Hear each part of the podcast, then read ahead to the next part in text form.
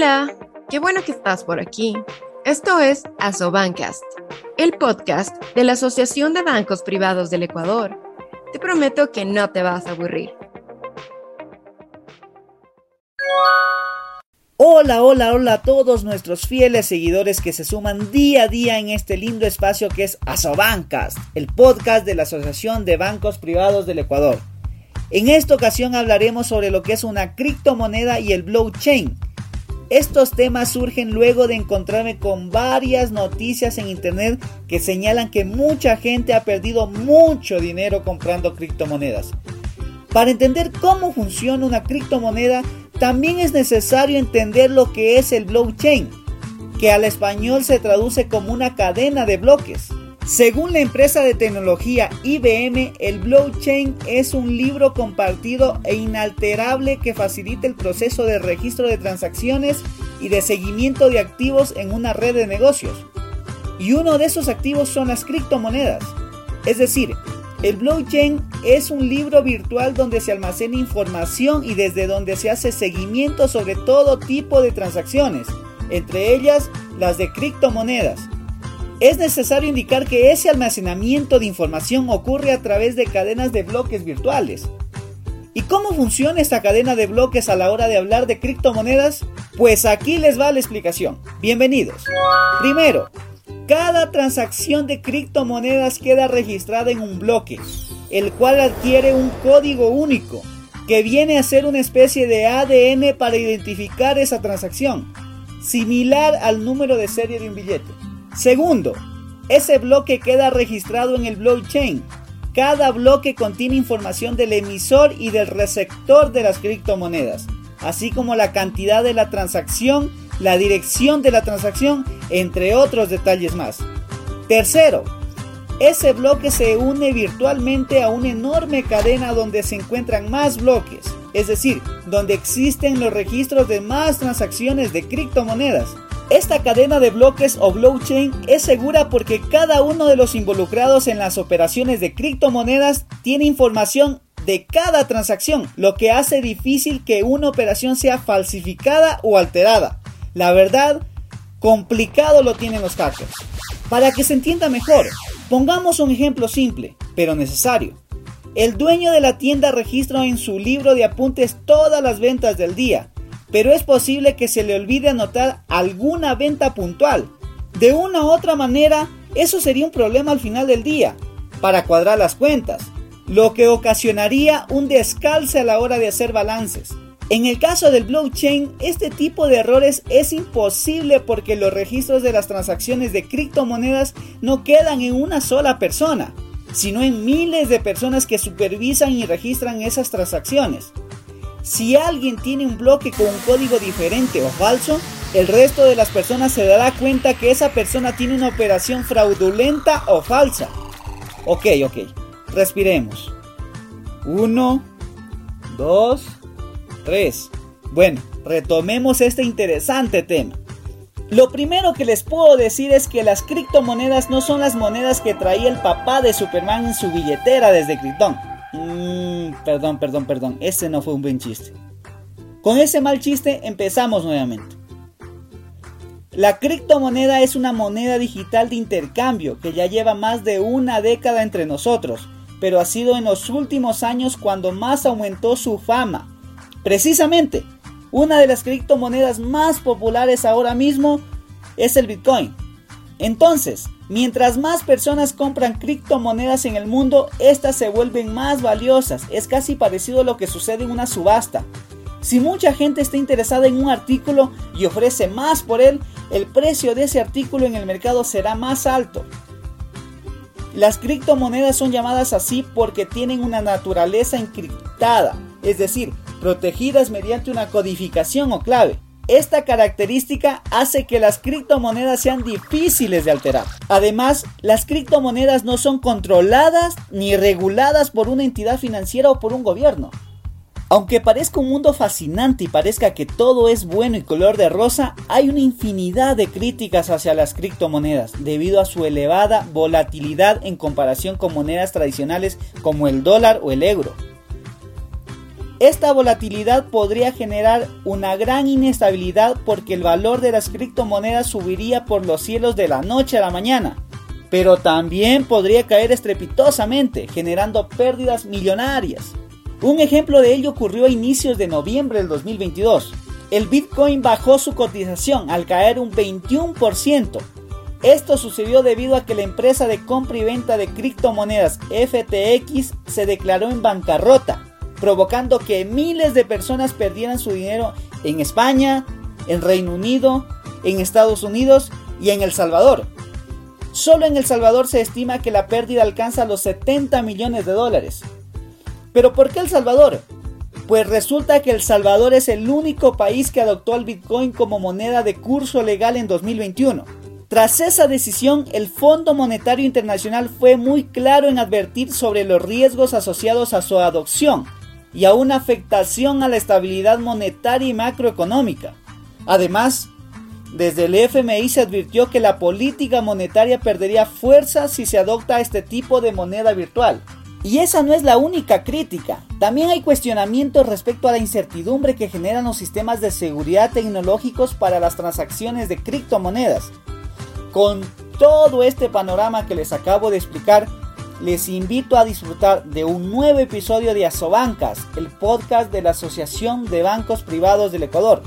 Para ello hablaremos con Dionisio Machuca, vicepresidente legal del Banco Agrícola del Salvador, el banco más grande de ese país. Dionisio nos explicará lo que es una criptomoneda y el blockchain. Por cierto, aquí no trataremos de decir si este tipo de moneda es buena o mala, lo que buscamos en este espacio es entender cómo es su funcionamiento. Pero conozcamos más sobre nuestro invitado. Dionisio es abogado por la Universidad José Matías Delgado. Es máster en Administración y Dirección de Empresas por la Universidad Centroamericana José Simeón Cañas. Cuenta con más de 30 años de experiencia en el sistema financiero. Además, es miembro activo del Comité Legal de la Asociación Bancaria Salvadoreña, Avanza. Y además es un profesional enfocado en iniciativas en el ámbito fintech. Dionisio, bienvenido. ¿Por qué El Salvador adoptó el Bitcoin como moneda de curso legal? Normalmente los países que hemos podido hacer esto es porque tenemos los suficientes dólares en nuestra reserva internacional para sustituir toda la masa que se mueve en efectivo en un país. Entonces, bien interesante porque ya vivimos un proceso de adaptación a una moneda distinta. El Bitcoin no es muy diferente estás poniendo la confianza en un tercero. Así como en el dólar lo pones en el Tesoro de los Estados Unidos, en las autoridades de Estados Unidos, aquí la confianza la estás poniendo en una plataforma. Una plataforma que es precisamente la blockchain, donde circula el Bitcoin, digamos que es la primera funcionalidad para la que, para la que se pensó la, la blockchain. Entonces, desde la visión de adaptación tenemos una ventaja. Son procesos que ya hemos vivido, con una gran diferencia, bueno, o muchas diferencias cuando lo ves en tecnología, pero una muy particular. Que en la primera es una decisión de los gobiernos en base a sus capacidades de reservas, de, de, sus reservas internacionales.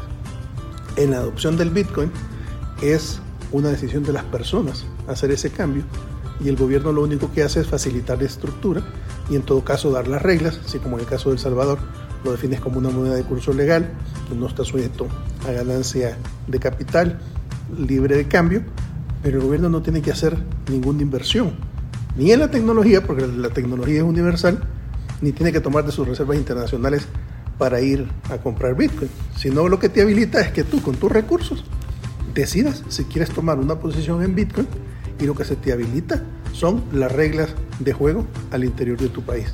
Precisamente, Dionisio, ¿qué es y cómo funciona el blockchain?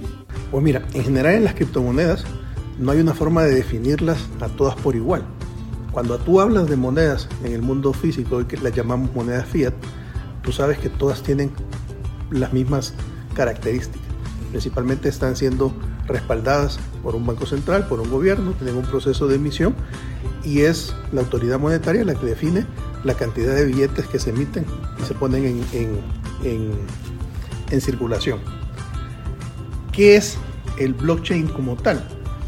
Es establecer, o te decía, primeramente que no, no todas las monedas son iguales porque cualquier criptoactivo está respaldado en un white paper. El Bitcoin particularmente en el de Satoshi Nakamoto. ¿Y que son? son el set de reglas de cómo se va a mover, cómo va a funcionar, cómo se va a minar, cómo va a circular, incluso si hay límites o no hay límites de un criptoactivo, y eso es diferente para cada moneda. Entonces, para ti como inversionista, tienes que tener claridad del white paper que respalda cada moneda, porque no es como en las monedas fiat que tú dices, todas funcionan más o menos igual, puede depender de la confianza que tengas o no en un gobierno u otro para que una moneda sea más robusta, pero la moneda es igual en las, en las criptomonedas, ¿no? tienes que entenderlo. Entonces, particularmente el Bitcoin está basado en este paper de Satoshi Nakamoto y lo que propone es este concepto de blockchain en el cual, si piensas en un libro de contabilidad que lleva cualquier empresa, en ese libro de contabilidad encuentras la verdad de la empresa, de qué depende de tu auditoría, de tu contador, de tu sistema de control, de que ese libro se puede alterar o no se puede alterar. O sea, la blockchain lo que propone es que ese libro no sea un libro único, es un formato electrónico en una plataforma y su respaldo está dado por una serie de nodos. Piensa en muchas computadoras que a la vez están recibiendo esa información y que hay un proceso de, de validación. Cuando ese proceso de validación se va cerrando sobre cierta cantidad de datos, estos datos se vuelven inmutables. Y se vuelven inmutables porque está registrado en miles de computadores alrededor del mundo o cientos de miles de computadores que cuando tú vas a acceder a esa información, tiene un mecanismo de consenso que te dice, esta es la información de este bloque, esta es la información de esta cadena. Si tú quisieras alterarlo, tendrías que tener la capacidad computacional de ir a alterar esos cientos de miles de registros. Entonces eso le da cierta característica de inmutabilidad. Además, con las reglas del Bitcoin hay un proceso que es el proceso de minado. Estas mismas computadoras están resolviendo problemas matemáticos, tardan como 10 minutos en resolver y entonces el primero que lo resuelve cierra una cadena de información y gana una cantidad de Bitcoin. Y esos son los Bitcoin que se ponen en circulación, que es un poco el proceso, si lo quieres hacer el símil, a la emisión de la moneda. Pero es esa plataforma blockchain y este mecanismo de consenso y de resguardo descentralizados que se vuelve el, elemento de confianza para que tú puedas operar. Pero noto que tiene un tinte de especulación. Además, ¿el blockchain es seguro? Estamos hablando de información y no de custodia de, de, dinero como tal, sí de la trazabilidad de la información sobre esos bitcoins y finalmente lo que custodias no es el bitcoin como tal, que no tiene una representación física, sino que custodias las llaves que te dan acceso o titularidad a esos, a esos bitcoins. Entonces la seguridad viene dada por esa dificultad de modificación que ha probado hasta ahora ser inmutable. Es decir, nadie tendría la capacidad computacional como para hacer una alteración masiva de todos esos registros y plantear una verdad distinta a la que está en, ese, en ese registro. Una vez que ha explicado lo que es el blockchain, ¿qué es una criptomoneda? Las criptomonedas son una representación de valor cuya información corre sobre la blockchain. Sin lugar a dudas, es un tema muy técnico, la verdad, es muy técnico. ¿Qué recomendaciones le puede dar a la gente de a pie que está interesada en saber más sobre lo que es una criptomoneda y el blockchain? Eso te iba a decir, que en este tema todos somos gente de a pie en el tema cripto y nos toca aprender a todos. Y si un consejo yo te podría dar es, pierde el amor a 20 dólares, a 40 dólares y abre tu wallet. Porque cuando lo empieces a utilizar cuando empieces a ver cuáles son las funciones, cuando empieces a entender cómo puedes usarlo, si en algún comercio lo puedes utilizar, era uno de los ejemplos que yo le daba en el caso de El Salvador, que con el subsidio que se dio de 30 dólares en Bitcoin a cada persona que, que bajaba su billetera, el uso y entender cómo te resolvió una necesidad superó el tener que estar primeramente formado o, informado. Entonces yo diría que en el tema cripto todos somos de a pie y, y que probarlo, digamos, atrevernos a entrar, a manipular las aplicaciones, a ver qué hacen, es la mejor forma de aprender. Gracias por estar en este podcast, eh, Dionisio, por atendernos. un gusto, encantado de estar. Muchas gracias por la invitación. Y con ello agradecemos nuevamente a todos nuestros fieles seguidores que nos escuchan constantemente en Asobancast, el podcast de la Asociación de Bancos Privados del Ecuador. ¡Chao! ¡Adiós! Gracias por acompañarnos estos minutos. Te esperamos en el próximo episodio de Asobancast. No te olvides que de estos y otros temas hablamos también en nuestras redes sociales y en nuestro blog. Asobanca, aquí estamos.